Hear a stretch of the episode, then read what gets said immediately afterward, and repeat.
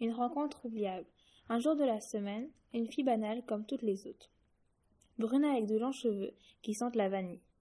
Avec de magnifiques yeux bleu clair, comme la mer où notre regard se plonge. Elle s'appelle Anna. Elle s'habillait avec de beaux vêtements que sa grand-mère lui tricotait avec soin. Un jour, un jeune homme venait de, déménager dans un petit village familial. Il était magnifiquement beau. Toutes les filles tombaient à ses pieds, juste avec son sourire.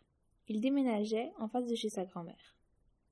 Elle lui rend visite pour l'aider à, vider tous ses cartons. La grand-mère alla chez elle, traversa la rue en rentrant pour lui prendre son gâteau. Le petit-fils adoré.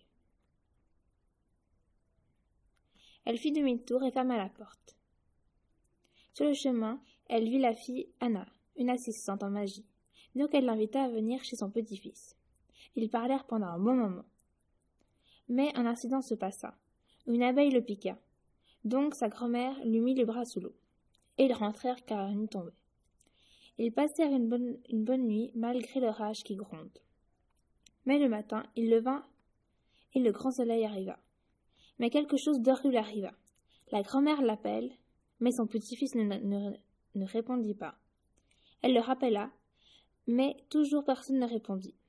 Elle courut se préparer, et alla chez son petit-fils, tourna la poignée de la porte, mais elle, mais elle était verrouillée. Elle appela le voisin pour démonter la porte. Il réussit et le remercia. Elle courut voir son petit-fils qui était allongé sur le lit. La vieille dame l'appela, mais personne ne répondit. Un médecin Mais il ne put rien faire. Le petit-fils dormait toujours, mais tous les médecins passèrent, mais personne n'arriva à le soigner. Cent jours plus tard. La grand-mère était à son chevet, comme à son habitude, mais elle eut l'idée d'appeler un magicien, et elle parla à la voisine qui était l'assistante du magicien. Et ils arrivèrent, à le réveiller à un tour de magie. C'était magnifique. Tout le monde était si heureux. Ils se réveillèrent après ces longs jours, après ces, longs jours endormis. Et ils firent une fête en son honneur. Tout le monde était de bonne humeur et ils se marièrent avec l'assistance et vécurent heureux.